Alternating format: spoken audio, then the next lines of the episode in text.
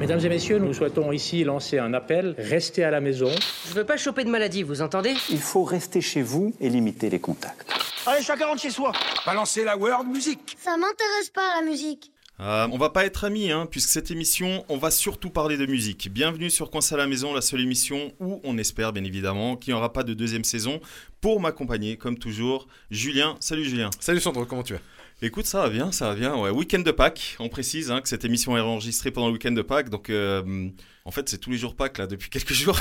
Et puis ben, on précise que du coup on est dedans, on n'est pas sorti. Nous, c'est ça, on, on respecte. On, on, essaye, ouais, on essaye. Ouais.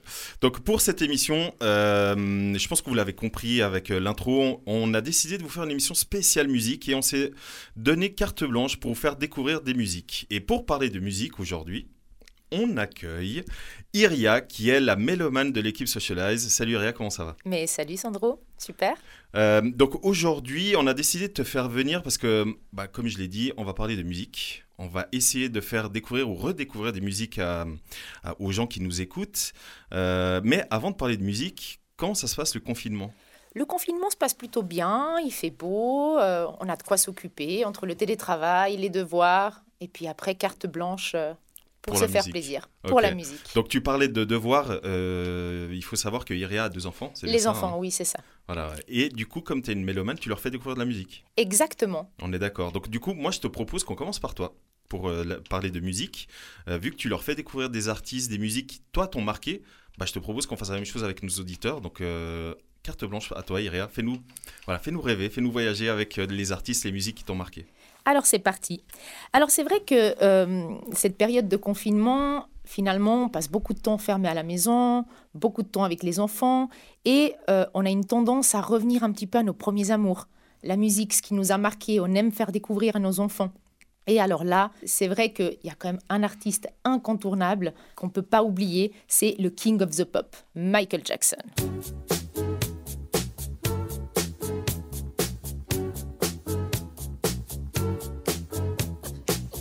Voilà, donc qui n'a jamais écouté Michael Jackson Ah, c'est un grand, c'est un grand. hein. C'est un grand. Et on se rend compte que les enfants adorent, ils adhèrent tout de suite, euh, il est reconnaissable parmi euh, plein.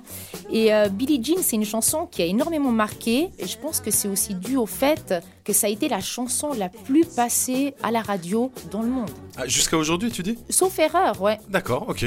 En tout cas, elle l'a été, mais vraiment, on a été bombardé. C'est vrai que c'était vraiment quelque chose d'assez exceptionnel. Et puis, au-delà euh, de la chanson Billie Jean, bah, son album Thriller euh, était juste un carton planétaire. Euh, Ah, il a révolutionné euh, la musique au niveau des clips. Il en a fait des courts-métrages, au niveau de la danse. C'était quelque chose d'assez fou. Mis à part euh, l'album Thriller, après on a eu Bad, qui a aussi été un carton, suivi de Dangerous. Là, j'avais 11 ans et là, j'étais déjà complètement fan. Je veux dire, euh, moi, c'était Michael, je vivais Michael. le look, c'était les jeans Levi's slim, la Bombers avec le gros logo Dangerous. Et euh, Michael a aussi marqué euh, ma vie parce qu'à mes 12 ans, ça a été mon premier artiste en concert, Yes. à la Ah, oh. C'est cool ça. C'était en 92 et c'était quelque chose d'incroyable. Donc Michael Jackson est venu à Lausanne. Michael Jackson est venu à. Lausanne. Oui, oui. C'était assez fou. Alors, euh, moi qui ai jamais été une groupie, pour Michael, c'était différent. Là, là les posters, les magazines, les baskets, les baskets Michael, enfin, c'était vraiment une folie. Donc voilà, mais il n'y avait pas que Michael. C'est vrai qu'à cette époque, il y avait aussi sa sœur, Janet, qui arrivait derrière et qui arrivait pas mal en force. Et Janet s'est fait surtout connaître euh, avec son album Control. Voilà. The Pleasure Principle.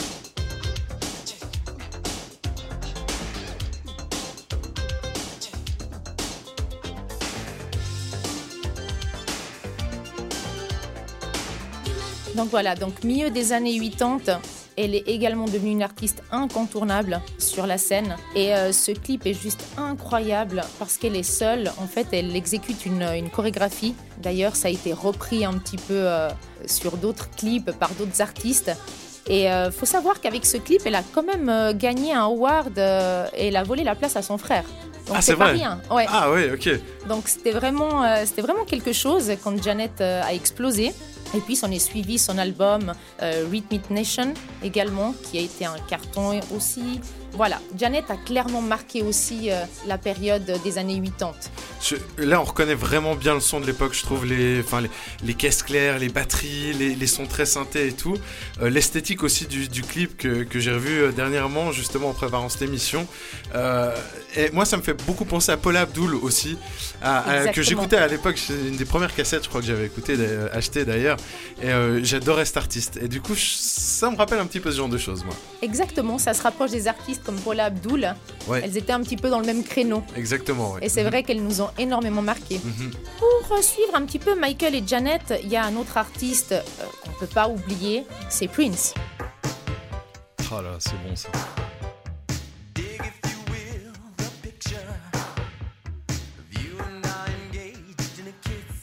When Doves Cry. Prince était clairement un artiste euh, avant-gardiste.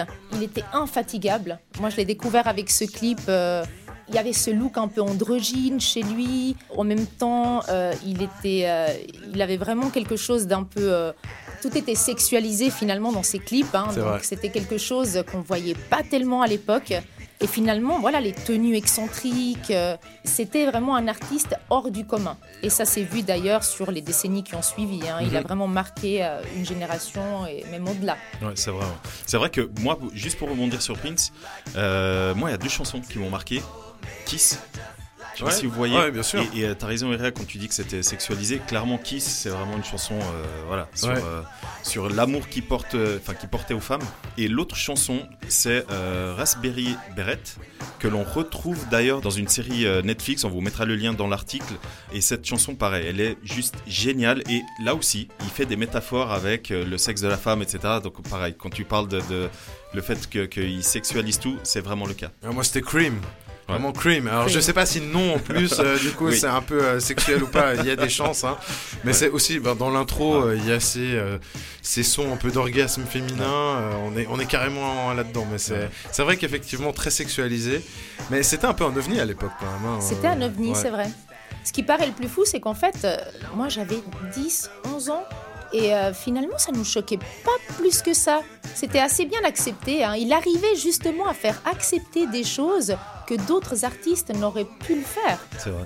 Donc, euh, quand tu parles de Cream, sur le même album, il y a la chanson aussi de euh, Sexy Motherfucker. C'est- C'est juste, bien sûr. Ouais, Voilà. ouais, ouais. Qui est Qui- juste culte. Et qui n'est pas pipée, hein. Elle est pas, elle est Non, pas non, non, censurée. Non, non, non, non, non. C'est fou, hein. C'est vrai. Alors du coup, ces trois artistes ont quand même justement popularisé un petit peu euh, toute la musique euh, afro-américaine, qui a ouvert pas mal de portes aux artistes euh, qui, qui ont suivi euh, euh, sur les années d'après. Donc je pense que ces trois icônes sont incontournables. qui sont incontournables, Voilà, exactement, exactement. Et puis après euh, donc ce début un petit peu euh, dans la musique euh, black, on arrive sur la fin des années 80, début des années 90 et le hip-hop commence un petit peu à exploser, commence à se populariser. Alors c'est vrai que fin des années des années 80, euh, ce, ce qu'on avait ici en Europe était assez funky, assez frais, fun et on retrouvait les groupes tels que De La Soul,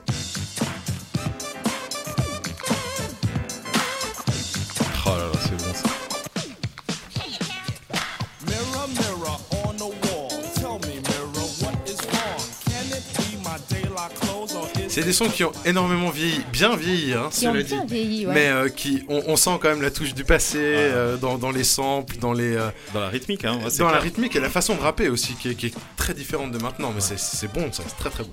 Alors à l'époque justement, fin des années 80, c'était aussi le début euh, de MTV, MTV euh, Yo Rap également, et on avait ce rapport à la musique qui était très visuel parce qu'on découvrait généralement la musique au travers des clips. On n'avait pas grand-chose euh, finalement à part les clips à cette époque. Et c'est vrai que de la soul, c'était un petit peu les hippies du hip-hop, donc les clips étaient très colorés, très fun, avec des chemises à fleurs, donc c'était hyper frais, Ils étaient très positifs, hein. ça c'est vrai. c'est très vrai. Ça, positif. c'est vrai. Ouais. ouais, ouais. C'était très positif. D'ailleurs, euh, il faisait partie euh, du collectif euh, Native Tongue qui justement avait un petit peu ce message de voilà fun, euh, love, euh, soyons cool. C'est vrai qu'on a l'opposé genre du Public Enemy de l'époque parce que j'en ai écouté un peu quand j'étais gamin et là c'était vraiment ça, ça dégueulait Ouais. sur les blancs et tout. Ouais. euh, C'était euh, très revendicateur. C'est- euh, mais c'est- T'as raison, ouais. ouais, c'est totalement à l'opposé. Même des NWA, c'est totalement à l'opposé, qui est plus ou moins de la même période. hein, et c'est vrai que c'était. euh, Le début du gangsta rap. e- exactement, exactement. Alors c'est vrai que nous ici, on n'avait pas encore, en tout cas moi à cet âge-là, j'avais pas encore vraiment les échos euh, du gangsta rap. C'était surtout euh, ce côté fun euh, qui, qui passait euh, sur les clips à la télé, donc c'était chouette. De toute façon, on va pas se mentir, à cette époque-là, on comprenait pas ce qu'il disait. On comprenait Non. rien. On Donc il pouvait dire n'importe quoi, on savait pas. Il pouvait dire du fuck, du machin, là, on savait pas quoi. Ce qui était aussi assez drôle finalement. Quand je parlais que j'écoutais du Public Enemy, je, je, je voyais très bien que c'était revendicateur, mais je ne comprenais pas ce qu'il disait quoi. Mais d'ailleurs, cette, cette période est hyper intéressante, en tout cas pour nous, notre génération de, de trentenaires, quarantenaires. C'est qu'à l'époque, euh, la culture américaine a commencé à, débarquer euh, chez nous. Et c'est vrai Oui. qu'on a pu notamment découvrir toutes ces euh, musiques euh, issues des États-Unis, mais pas seulement. Il y avait toute la partie euh, des sports américains comme la NBA qui a été popularisée par Michael Jordan et tout. Et c'est vrai que c'est une période un peu dorée pour nous, notre génération. Comme tu disais, Ria, il y a eu MTV qui a débarqué, il y a eu d'autres chaînes, etc. Et c'est vrai que nous, on a pu découvrir la culture américaine à travers ça. C'est vrai. À l'époque où. MTV était encore une chaîne de musique, parce que maintenant, bon, on est d'accord que tu regardes MTV, enfin la MTV de base, euh, C'est plus pareil. 16 ans et maman ou je sais plus trop quoi, et voilà, rien à voir. Effectivement. Il faut savoir que MTV, c'était quand même la seule chaîne qui arrivait à nous ramener un petit peu toute cette vibe euh, euh, du hip-hop, euh, tout ce qui se passait aux États-Unis. Donc c'est vrai qu'on a été bercé avec la culture euh, clairement, des ouais. États-Unis. Ouais. Et là, pendant la fin des années euh, 80, avec de la soul, effectivement, on retrouvait aussi Tribal Call Quest. I kicks the mad style, so step off the Frankfurter. Check the rhyme. Très très bon. Chanson incontournable également d'un groupe euh, qui a clairement été euh, pionnier en fait euh, dans le hip-hop. C'était vraiment les leaders de la, de la New School. Ils portaient également, ils faisaient également partie des Native Tongues avec de la soul justement parce qu'ils portaient un petit peu ce côté positif, euh, euh, voilà, vraiment cool. Ils ont rendu en fait le hip-hop cool. Ouais. D'ailleurs, il y Voilà. y, a un des membres de A Tribe Called Quest dont je suis ultra fan, c'est Q-Tip. Oui, Je c'est suis clair. ultra Pareil. fan. Alors, on en aura, on aura peut-être l'occasion d'en parler une autre fois, mais c'est vrai que Q-Tip a réalisé des sons euh, en solo qui sont vraiment devenus cultes. Donc, euh, je vous recommande vraiment d'aller suivre euh, bah, tout ce que Ria vient de dire, bien évidemment. Mais c'est vrai que Q-Tip, voilà, c'est mon petit kiff. Q-Tip, excellent producteur. hein. Il a été énormément Ah ouais. euh, plébiscité euh, par, euh, par tous les artistes et de toutes les générations. hein. D'ailleurs, là, c'était euh, Check the Rhyme, c'était sur leur deuxième album, hein, qui était en 1991. Ok. Et puis, même encore maintenant, 2016, il y a eu leur dernier album. Ils se sont finalement euh, regroupés Ah, pour faire un dernier album Bah, pas. ouais. qui est juste euh, extraordinaire, qui est très audacieux, euh, voilà, où il y a pas mal de featuring aussi avec, euh, par exemple, Busta, euh, Kendrick Lamar, Elton John.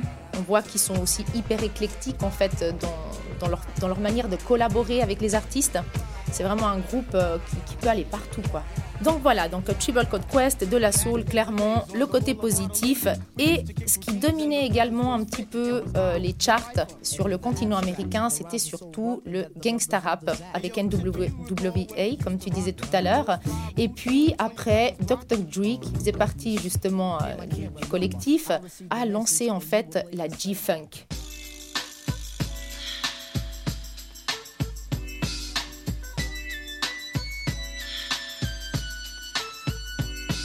West Coast. Exactement. Quel kiff d'écouter ça. un son typiquement West Coast. Et il faut dire que la West Coast menait vraiment en fait les charts à cette période, euh, à cette période euh, du hip-hop. Ça a beau être né à New York, à ce moment-là, c'était la, la West Coast qui, euh, qui dominait. Et Dr. Dre avec Snoop Dogg et toute cette vague de rappeurs, euh, Ice-T, E40, enfin vraiment, il y avait quelque chose de fort. Euh, à l'époque, il y avait aussi MC Hammer qui popularisait également un petit peu la, la West Coast. J'adorais ça, moi. J'adore, j'avais tous ces albums. C'est ça, c'était le côté funky vraiment euh, populaire. Ah, euh, MC Hammer, clairement. ouais. ouais. Et lui aussi, comme de la soul, plutôt positif. Ouais. euh, Exactement. même des fois un peu mièvre, un peu euh, pompeux, presque, on le réécoute maintenant hein, sur certains. Mais au moins, il était effectivement positif. Euh, C'est vrai, ouais. D'ailleurs, petite anecdote, le pantalon d'Aladin dans le dessin animé a été inspiré de, des habits de, de MC Hammer. Ah, c'est vrai. Bah, forcément, quoi. T'as vu le, le pantalon qu'il avait Avec les pantalons bouffants, velours, Exactement. euh, ces petits pas de danse chassés. Oui, mais c'est c'était exactement ça. extraordinaire. Ouais, extraordinaire. Il y avait quelque chose de vraiment extraordinaire. À cette époque-là, il y avait encore Coolio également, qui Oui, était oui, qui était oui, sur oui, la la, place. la fameuse chanson, c'était en 93, sauf erreur, euh, si je me trompe pas, ou la chanson Gangsta Paradise qui a fait un énorme carton, carton. et qui a beaucoup aidé justement à populariser le hip-hop, euh, euh, dans, dans- on va dire, de, de manière euh, globale. Et sur lequel on a dansé beaucoup de slow, hein, parce que c'était l'époque des booms, je sais pas pour vous, en tout cas moi oui. Hein. Donc euh, du coup, ouais, ça a vraiment peuplé les booms de l'époque, hein, euh, ce, ce titre. Alors, effectivement, donc je pense que Dr. Dre, on peut pas passer à côté. Il faisait vraiment partie du paysage euh, musical euh, du moment. Mais c'était sans compter le retour, en fait, sur scène de, de New York, qui effectivement a été remis sur le devant de la scène par Nas. Voilà, donc là on est en 94. Nas arrive, un petit jeune, et il pète tout. C'était vraiment une révolution. Et euh, c'est vrai que comme tu dis tout à l'heure, on comprenait rien à ce qu'on écoutait. On comprenait pas ce qu'il racontait, mais on sentait clairement la puissance en fait des mots. Euh, Il y a un côté sombre, il y a un côté dur. En même temps, c'est mélodieux.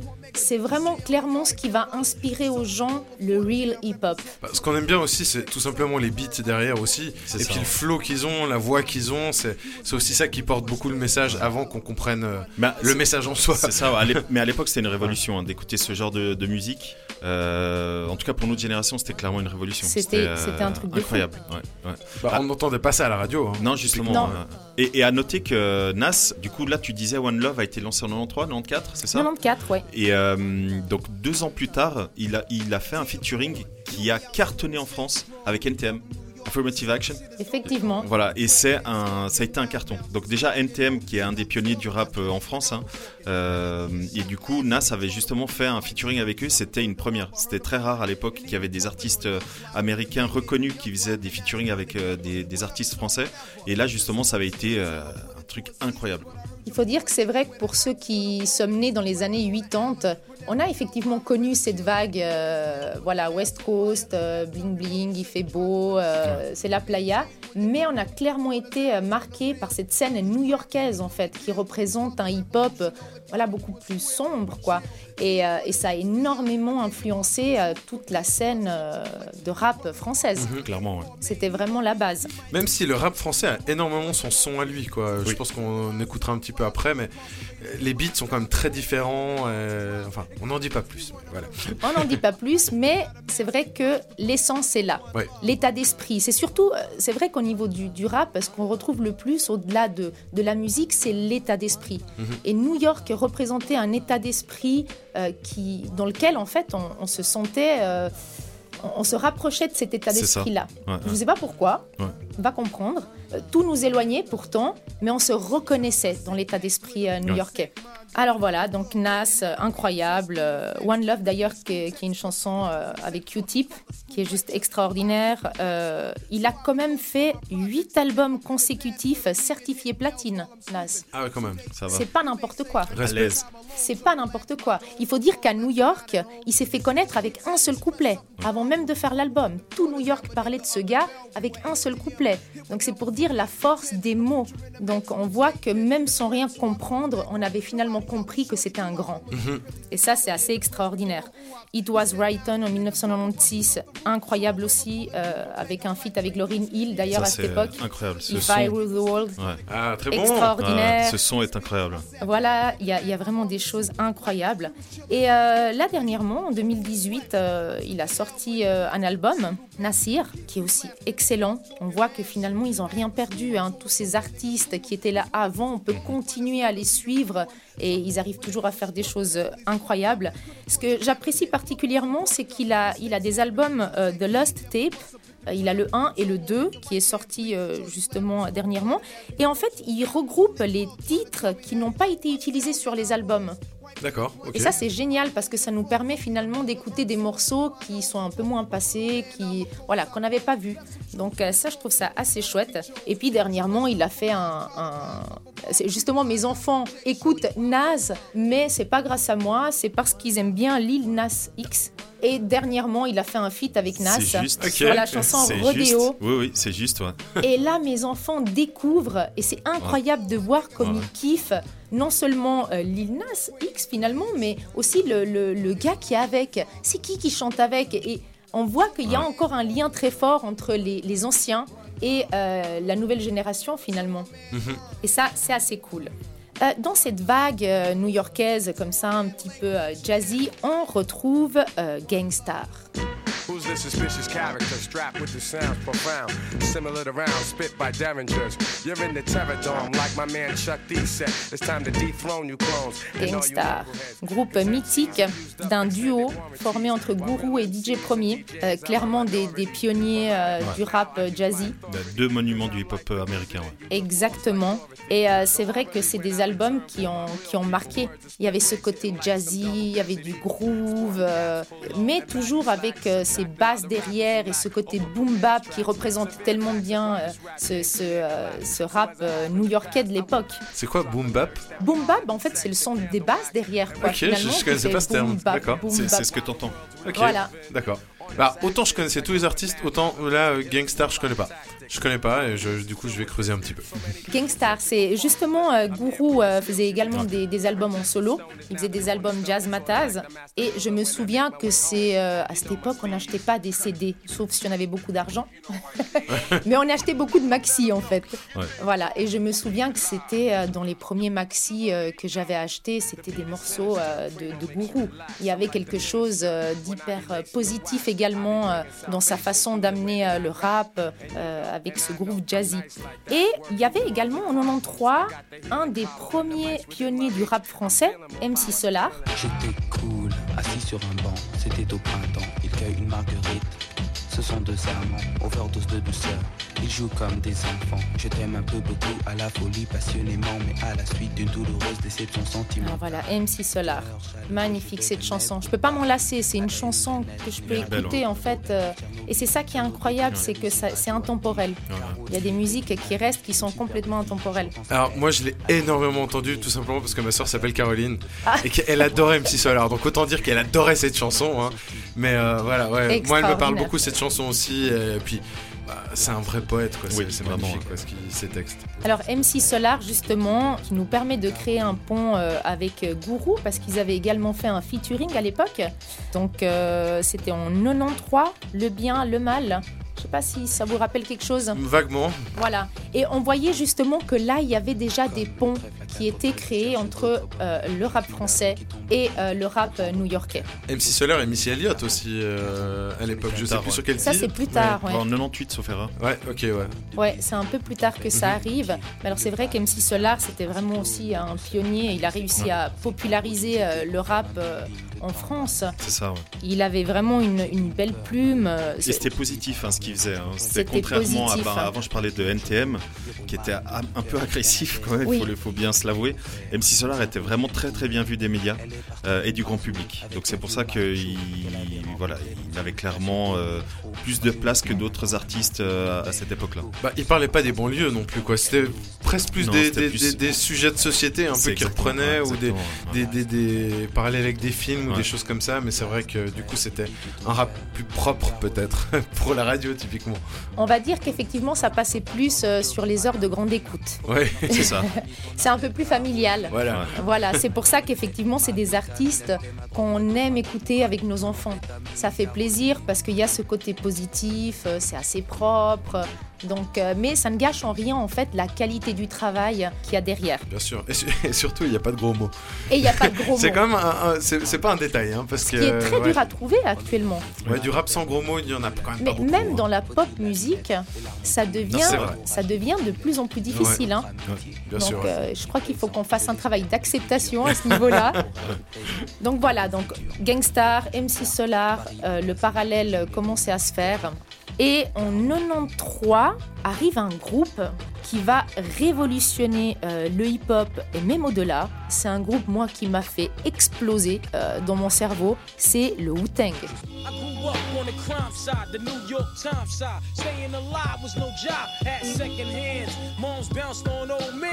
Vous le voyez pas, mais on est en train, on est en train de s'ambiancer là. J'allais dire, on, on- on hoche tous de la tête là. Ah là, c'est bon ça. C'est ouf. Cream, Cash Rules Everything Around Me. Avec ce morceau, euh, Wu-Tang, il a explosé. C'est un truc de dingue. Alors clairement, moi j'étais dans ma période, euh, voilà, début d'adolescence. euh, on cherche clairement à trouver un petit peu son identité. On est un peu rebelle. Et il y avait quelque chose de complexe dans leur musique. Il y avait une dissonance. C'était quelque chose qu'on n'avait encore pas vraiment entendu euh, dans le, dans le hip-hop new-yorkais. Il faut dire qu'eux, ils viennent de Staten Island, donc il faut prendre le bateau, il faut 30 minutes pour aller là-bas. Ils avaient un complexe d'infériorité avec New York. C'était vraiment des gars qui venaient euh, d'endroits oubliés, on va dire. Voilà, New York prenait toute la place. Eux, ils en faisaient partie, mais ils se sentaient un petit peu oubliés et on sentait dans leur musique qu'ils étaient affamés. Clairement, ouais. Il y avait une puissance, il y avait une profondeur. Et en tant qu'ado, moi, je me reconnaissais complètement. Tout nous séparait une fois de plus. hein. Qu'est-ce qui fait euh, qu'une petite blonde adolescente euh, se reconnaît finalement dans un groupe tel que le Wu-Tang? Mais c'était vraiment leur force, quoi. Ils avaient une force, ils tiraient les gens vers le haut et euh, ils avaient une philosophie aussi qui était très particulière. Ils avaient une philosophie Shaolin. Euh, donc déjà, c'était un groupe qui se revendiquait pour toutes les familles.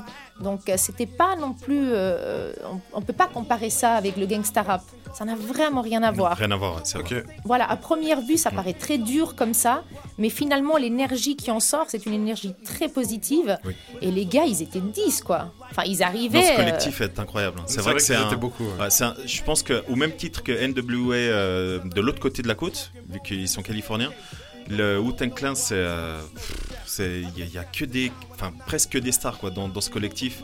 Euh, c'est, c'est, euh, ouais, très bon choix. Ouais, alors vraiment, ce qu'ils ont fait en plus, c'est qu'ils ont non seulement révolutionné euh, le, hip-hop en lui-même, mais ils ont également révolutionné euh, le, lien qu'avaient les, euh, les acteurs de la musique hip-hop hip-hop avec les labels. Parce qu'ils ont effectivement réussi à faire un contrat avec un label pour le groupe, mais ils étaient totalement libres de signer pour d'autres labels en tant que- qu'artistes solo. Ce qui, Ah, fait super, que, ouais. ce qui fait que les gars, ça c'était quelque chose qui s'était encore jamais vu à l'époque. Ce qui fait que les gars, on les voyait partout. Je veux dire, ils étaient 10. Donc à un moment donné, ils ont inondé euh, le, le- le- le hip-hop, quoi. Ouais, le marché, ouais. C'était quelque chose de dingue. Ils étaient tous très différents. Raquan, Mastakila, ODB. Ton préféré, Euh, Method Man. Mon préféré, tu sais. c'est vrai, c'est mon préféré. Method Man, c'est un peu le caméléon euh, du, du groupe. Il pouvait aller partout.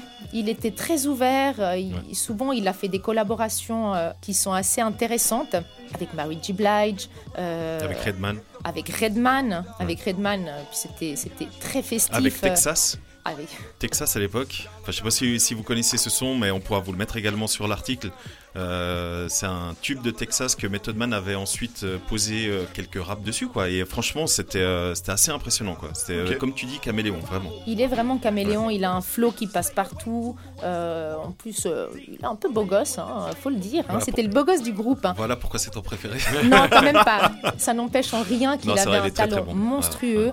Et, euh, et c'est vrai qu'avec cet album, Enter the Wu-Tang, euh, qui est sorti en 93, c'était un truc de malade. Euh, pour la petite histoire, c'est vrai qu'ils ont un studio d'enregistrement qui s'appelle la 36e chambre.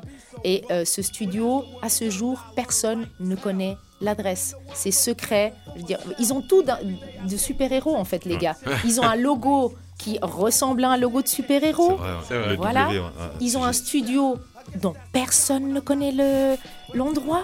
Enfin, il y a quelque chose de vraiment mystique chez ce vrai. groupe. Donc voilà, pour faire le lien entre euh, rap new-yorkais et rap français, et ben là, on part du côté d'Ayam.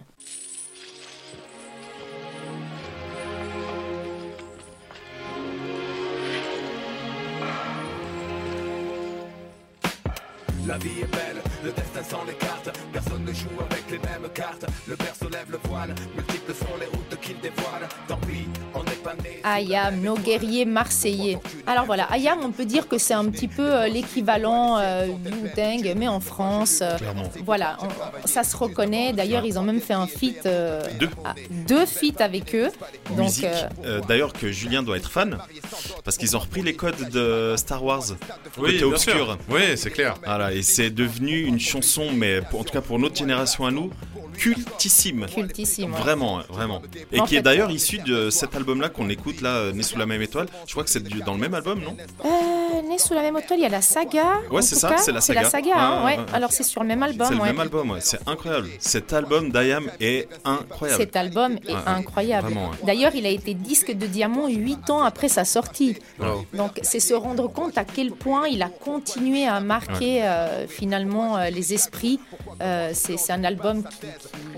Non mais même aujourd'hui, hein, mais c'est ça, même aujourd'hui on peut l'écouter. Et bah, là par exemple on écoute, franchement, le- le- l'instru et tout, ça passe très bien encore aujourd'hui. hein. Ça passe. Vraiment, Ça hein, prend donc, pas de euh, non non vraiment, le- cet album-là c'est vraiment un chef-d'œuvre et les deux feats qu'ils ont fait avec euh, le Wu-Tang Clan, c'est euh, donc la saga et euh, l'Empire du côté obscur. Oui, c'est vrai. Voilà, qui de son mais voilà, Ils sont assez fous. Ils Ouais. se rapprochent aussi un petit peu dans leur façon euh, de, de- de construire. ils euh, scénarisent les les, les les chansons, les clips, etc. Ouais, Voilà. T'as raison. ouais. Ayam d'ailleurs, ils ont un petit côté, ils se tournent toujours vers l'Égypte, la Chine, le Exactement. Japon. euh, D'où leur nom d'artiste. Exactement. Akhenaton, Shuriken, c'est effectivement Kéops, etc.. Kéops. Donc ça les rapproche encore un petit peu plus du concept Ouais. et on sent clairement euh, que, que le hip-hop ouais, new-yorkais euh, est installé en France et pour euh, toujours. Moi, ce que j'aime beaucoup chez eux, c'est. Je trouve que leurs beats sont très. euh, musique de film, en fait. On a l'impression qu'ils ont samplé des, des films. Et j'aime bien ce côté violon qu'ils ont très souvent. Et qui, qui est finalement aussi, c'est là où on parlait avant, bah, qu'eux, ils ont vraiment leur patte à eux, parce que tu, je connais pas tellement de, de hip-hop euh, américain, en tout cas, qui euh, a ce type de, de beat comme ça derrière. C'est vrai. ouais. Ils étaient très funky aussi, hein. très funky, très disco. euh, Ils ont commencé comme ça, ouais, c'est Ouais. vrai. Ouais. Oui, avec Je danse le Mia d'ailleurs, c'était le parfait exemple. euh, C'est une de mes chansons préférées. Voilà. Et on la met toujours à la maison. hein. Les enfants, ils kiffent. Un mais il truc faut, de ouf. hein. Ah, c'est clair. Des chansons qui restent et Ouais. qui resteront. Donc on peut pas s'en lasser. Donc voilà, donc du coup au milieu des années euh, justement euh, 90, euh, où on a la, East Coast, la West Coast, on voit que d'abord c'est la West Coast, après c'est la East Coast, et on a quand même deux artistes qui vont vraiment euh, représenter un petit peu cette rivalité qui est en train de se créer aux États-Unis. Euh, le premier donc ce sera Notorious Big. Magazine, pepper and heavy D up in the limousine, hanging pictures on my wall. Every Saturday, rap attack Mr. Magic Molly Mall.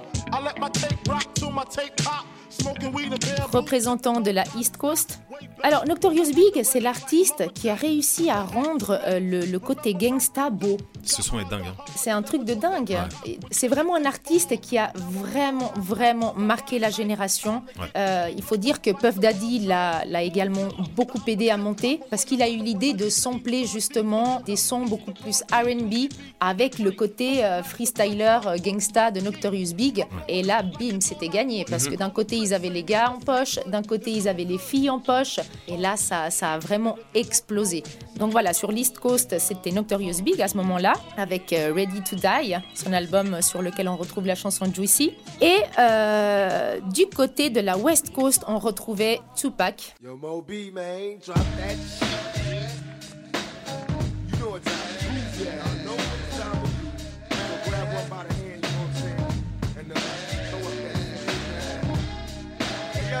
Voilà, donc là avec Tupac, on représente euh, le côté West Coast.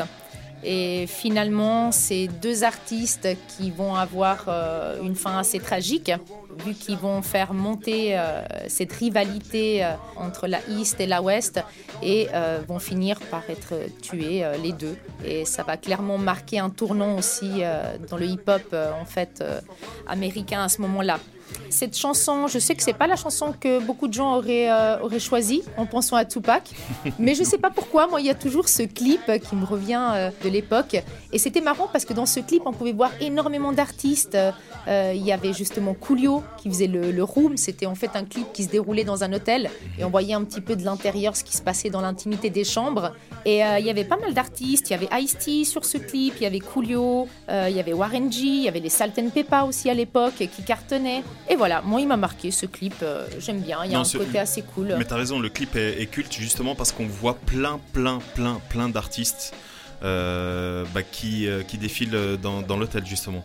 Donc c'est vrai que le, clip est, euh, assez incroyable. hein. Alors Tupac, lui qui venait d'une famille euh, militante des Black Panthers, euh, était quand même un, artiste euh, qui, était, euh, qui était très contradictoire euh, dans, dans ce qu'il faisait. Au début, il faut savoir qu'ils étaient amis avec Notorious Big, euh, jusqu'à ce que Tupac euh, se fasse euh, voler euh, et tirer dessus, et qui pense que Notorious Big euh, Était le était, commanditaire, était- était le commanditaire. Donc euh, à ce moment-là, c'est là que la rivalité euh, East et West euh, a vraiment explosé. Et puis là, s'en est suivi des clashs euh, de part et d'autre. Euh, voilà. Et ils sont morts à 6 mois d'écart. Et ils sont morts, ouais, pas longtemps, euh, effectivement. Sauf hein. erreur, juin ou. euh, non, en juin ou septembre. Entre juin et septembre pour Tupac et euh, mars pour euh, Notorious B.I.G. ouais. Ouais, c'était vraiment une euh, deux Ouais. icônes. euh, il faut savoir que Notorious Big n'a fait que deux albums. Ouais. Donc en deux albums, il a quand même réussi à se hisser à une place euh, au trône, quoi. C'est vrai. Dans New York, c'est assez incroyable. Tupac avait quelques petits albums de plus. En tout, je crois qu'il en a eu quatre. Par contre, il a eu énormément d'albums posthumes. Oui. C'est c'est un- c'est une folie. Il était très prolifique. quoi. Il était très prolifique, mais voilà. Ça, ça marque clairement euh, les années 90. Et puis, à côté de ça, il y avait un petit peu le côté RB, euh, soul également. Et pour ça, on appelle D'Angelo. Le sexy crooner. Brown Sugar.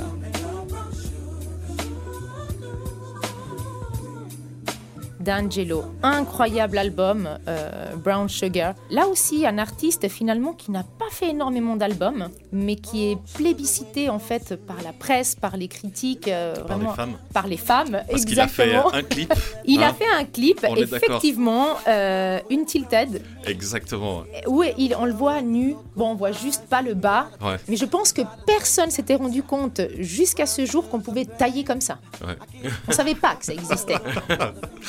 Je sais pas si tu vois ce que c'est ce clip, Julien. C'est Non, euh, du tout, du tout. En gros, c'est gros plan sur son torse. Et à l'époque, euh, c'était pas commun en fait de voir des hommes, euh, bah, comme tu disais, Réa, hyper taillés, euh, musclés, etc. Et en fait, tout le long, t'as D'Angelo qui fait l'amour à la caméra en fait. Ok. Tu regardes la caméra et la caméra descend sur son torse. Et euh, tu le vois, euh, enfin, c'est très très très sexualisé vraiment. Dit comme ça, ça paraît rien, mais l'image, c'est ouais. vraiment bien clippé. Ouais, ouais, hein. L'image est ouais. magnifique. Parfois, il y a des gros plans sur ses yeux, Ouais. sur sa bouche. Euh, euh, voilà, on va pas en dire plus. Mais il faut dire que ce, ce clip, il a quand même repris un peu le concept que Prince avait déjà, euh, avait déjà euh, fait en fait. Euh, Donc, euh, il invente rien, mais c'est vrai que Il le pousse un peu plus loin. il le pousse un peu plus loin. Donc il a clairement aussi marqué un petit peu toute cette new soul euh, jazzy qu'il y avait à l'époque. Et puis à côté d'artistes comme Angelo, il y a une petite révolution qui va arriver avec Alia.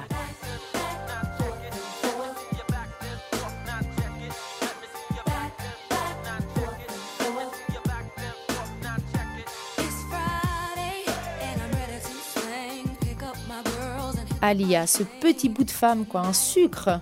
Quand elle est arrivée sur les écrans, mais je pense que toutes les filles de ma génération qui étions dans, le mouvement hip-hop, on avait envie de lui ressembler. Elle représentait la féminité, mais sans le côté euh, euh, sexualisé que pouvaient avoir certaines stars de l'époque, comme Lil Kim, euh, Bah, Salt Peppa aussi. les Salt Peppa, exactement. Donc en fait, elle était aux antipodes Ouais, de ce qu'on attendait euh, dans les femmes. C'est ça, elle n'était pas surmaquillée, elle était pas, euh, elle avait pas des, des énormes formes et tout. Donc euh, non non, t'as raison Iria, ouais, c'était clairement le, le- on s'attendait pas du tout à l'époque qu'il y ait une, une artiste comme ça qui débarque et surtout elle a une énorme influence même en France. hein. Il faut savoir qu'il y a énormément d'artistes francophones qui ensuite ont repris un peu son style tant au niveau de la musicalité parce qu'elle était produite produite par euh, Timbaland, qu'on verra par la suite, qui, qui aura une énorme carrière lui aussi.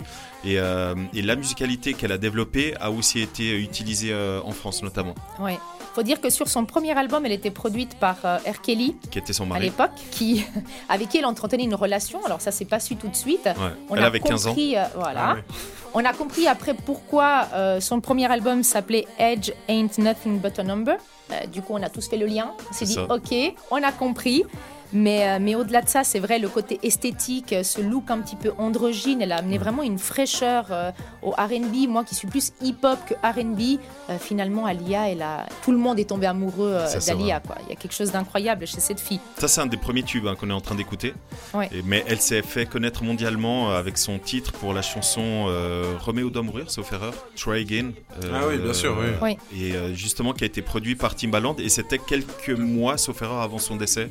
Elle est décédée à 22 ans, euh, début des années 2000, sauf erreur. Exactement, Euh, un dans un accident accident d'avion. ouais. Il n'y en a pas beaucoup qui ont des fins qui sont pas tragiques quand même. hein.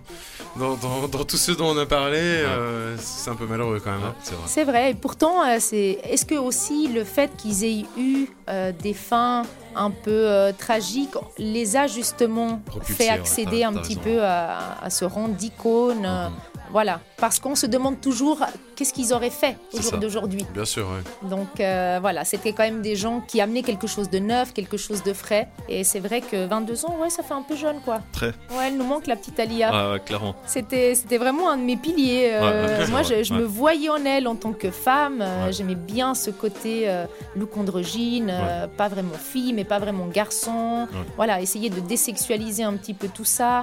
Euh, en même temps, elle était cool, elle était reconnue euh, par tout le monde, hein, Ouais, euh, même par les rappeurs. Voilà, et puis quand effectivement elle s'est associée avec Timbo euh, et qu'elle faisait ses collabs avec Missy Elliott, là aussi ça a été une explosion, c'était incroyable. Ouais.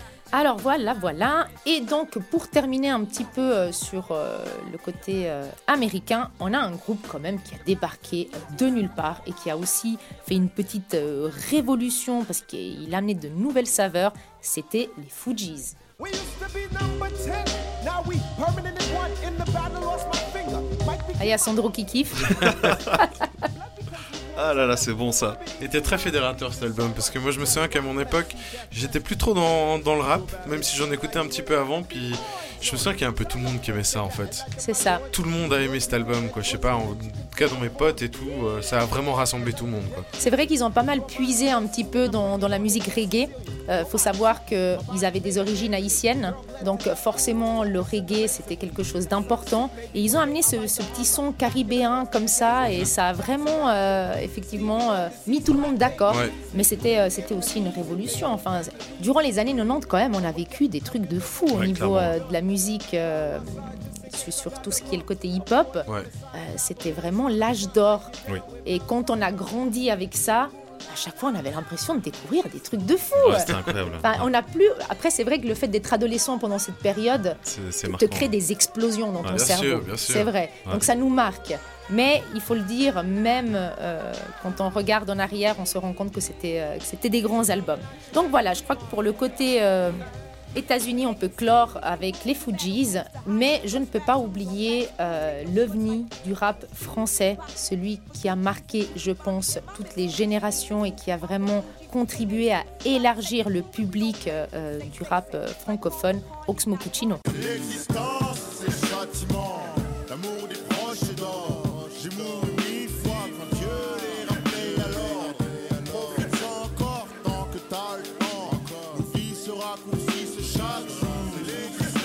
Oxmo Puccino, qu'on surnomme le Black Jacques Brel.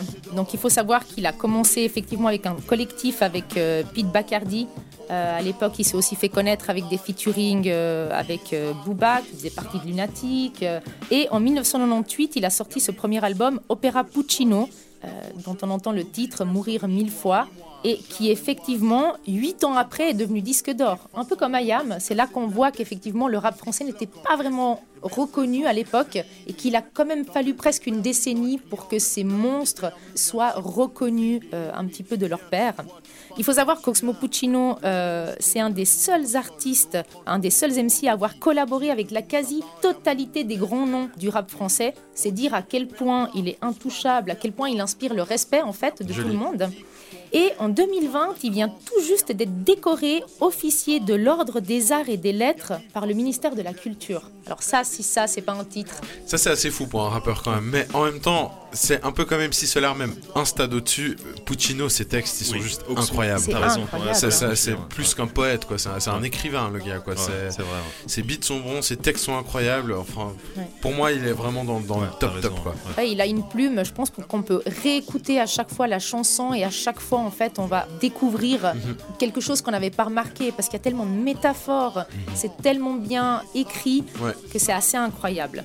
Donc voilà, donc avec ça, on finit un petit peu pour tout ce qui est la parenthèse euh, hip-hop, euh, rap. Et euh, si je peux effectivement, pour ceux qui aiment, hein, il y a Hip Hop Evolution sur Netflix qui est sur quatre saisons et qui fait vraiment l'évolution du rap euh, aux États-Unis de ses débuts depuis les années 70 jusqu'à fin des, an- des années 2000, euh, 2010 et qui est assez extraordinaire. Donc même si on n'aime pas euh, forcément le hip-hop, je pense que sur un documentaire, c'est assez intéressant de voir toute cette histoire qui est retracée. On voit vraiment les origines, euh, euh, Comment ça a pourquoi, commencé, etc. comment ça a commencé, tout, ouais, ouais. comment ça a évolué, ouais. euh, tous les styles un petit peu qui se sont... Bah, parce actuellement, il y a énormément de styles ouais, qui sont dérivés justement de, comme tu disais, euh, des différents, euh, bah, des différents artistes qu'on vient d'écouter. Donc non, le documentaire, euh, t'as raison, moi je peux que le recommander aussi. Je suis très embêté parce que, comme nos auditeurs doivent le savoir depuis quelques épisodes, je n'ai pas Netflix, donc j'essaierai de trouver ça ailleurs, ou je sais pas, ou peut-être si t'as encore une version sur Disney+, euh, bah, je, je pourrais peut-être faire quelque chose, mais bon, bah, je- Au-delà du fait que ce soit un simple documentaire, c'est la qualité. C'est-à-dire que vraiment la, la- la- la narration euh, est exceptionnelle. Euh, toutes les personnes qui sont interviewées, c'est vraiment les pionniers euh, de chaque euh, Ouais, c'est du lourd, de hein. chaque style. Il est vraiment extra ce, Ok. ce, je prends ce note. docu. Peut-être ça va Ouais. me faire prendre Netflix à force. hein. Là, je, commence à avoir une petite liste. On verra. du coup, Iria, est-ce que t'as d'autres sons euh, à nous proposer? Alors, pour finir, Voilà. euh, pour euh, ne pas rester que sur une note euh, hip-hop, parce qu'effectivement, il n'y a pas que ça qui m'a marqué, euh, c'est vrai qu'il y a deux albums qui m'ont suivi un petit peu sur euh, ma période de jeune adulte, qui, même s'ils ont l'air très différents, finalement, se rapprochent quand même un petit peu euh, du hip-hop. C'est euh, Portiched. of playing, playing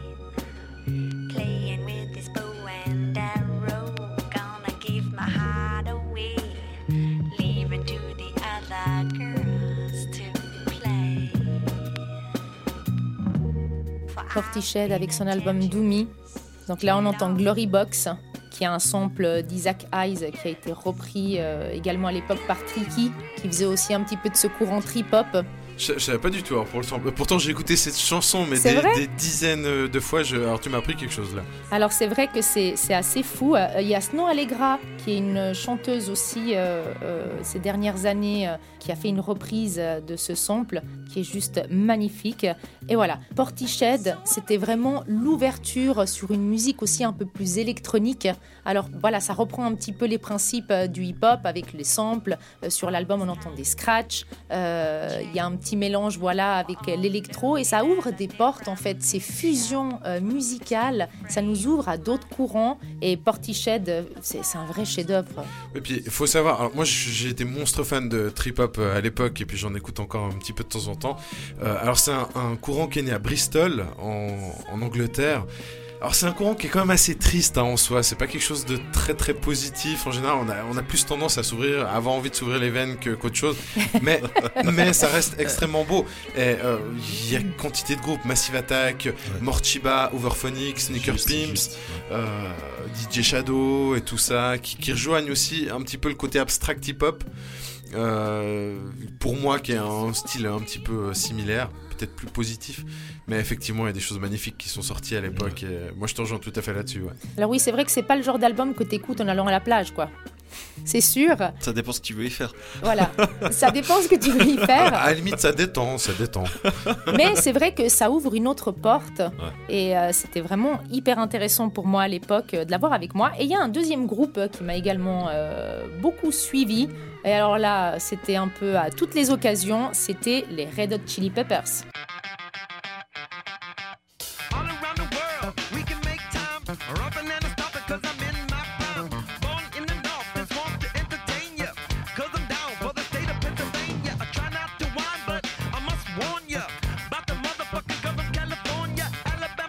Alors voilà, fin des années euh, 90, avec cet album Californication, euh, là c'est plus le côté rock qui s'ouvre à moi. Et cet album, c'est vraiment une fusion de funk, de rock, de hip-hop, parce que par moments, ben, il rappe. Bon, on a vu le euh, début, sur ouais, chansons, justement, ouais, sûr. exactement. Et ça, c'était une explosion. Enfin, moi, je l'ai je l'ai écouté, je l'ai réécouté. Encore au jour d'aujourd'hui, je peux le mettre à n'importe quel moment de la journée. Ça passe, quoi. Ça te donne une pêche folle, une énergie ouais. folle. Et je trouve que c'est un album qui m'a en tout cas beaucoup marqué à l'époque. Oui, puis euh, en fait, c'est là aussi qu'on se rend compte qu'il y a une fusion aussi dans le côté rock, avec si on écoute des groupes comme Limp Bizkit aussi, ou qui est très très rap hein, dans, dans les dans les vocalises, ou euh, Linkin Park, où euh, Exactement, on a effectivement cette fusion. euh, moi, j'ai toujours été fan des fusions, donc je trouve ça hyper intéressant, quoi. Et c'est vrai que euh, j'étais pas très pop à l'époque, mais les Red Hot euh, Californication, incroyable. Il, est- il est incroyable. Incroyable. ouais. C'est vraiment des albums qui arrivent à mettre d'accord un peu tout le monde. Ouais. Ils arrivent à, Comme les à Fugees. créer exactement comme les Fugees, c'est-à-dire qu'ils vont toucher vraiment une palette de gens euh, très différents. Il faut savoir que euh, ce qui est marrant, c'est que le hip-hop, euh, à l'époque où ça émergeait euh, euh, à New York, était très accepté par la scène euh, punk rock. Parce que c'était des courants alternatifs finalement à quelque chose qui était euh, déjà populaire à l'époque. Et euh, finalement, ils il se retrouvaient beaucoup, euh, ne serait-ce que dans la dans l'état d'esprit Mhm. du do it yourself. Euh, il y avait quelque chose, voilà, cette force un petit peu euh, qu'on a euh, dans, dans les courants alternatifs. Mhm. Donc finalement, ça, ça se rejoint. hein. C'est vrai, Ça se rejoint toujours un peu Même la état musique. d'esprit des fois, ouais. Alors voilà ma sélection. J'espère que ça vous a donné en- envie d'aller creuser un petit peu plus euh, sur le côté euh, hip-hop. euh, Le côté obscur de la force. le côté obscur Ah, de la c'était force. top, c'était top, merci, ouais. Exactement. Et puis je laisse place à ta sélection. Merci, merci.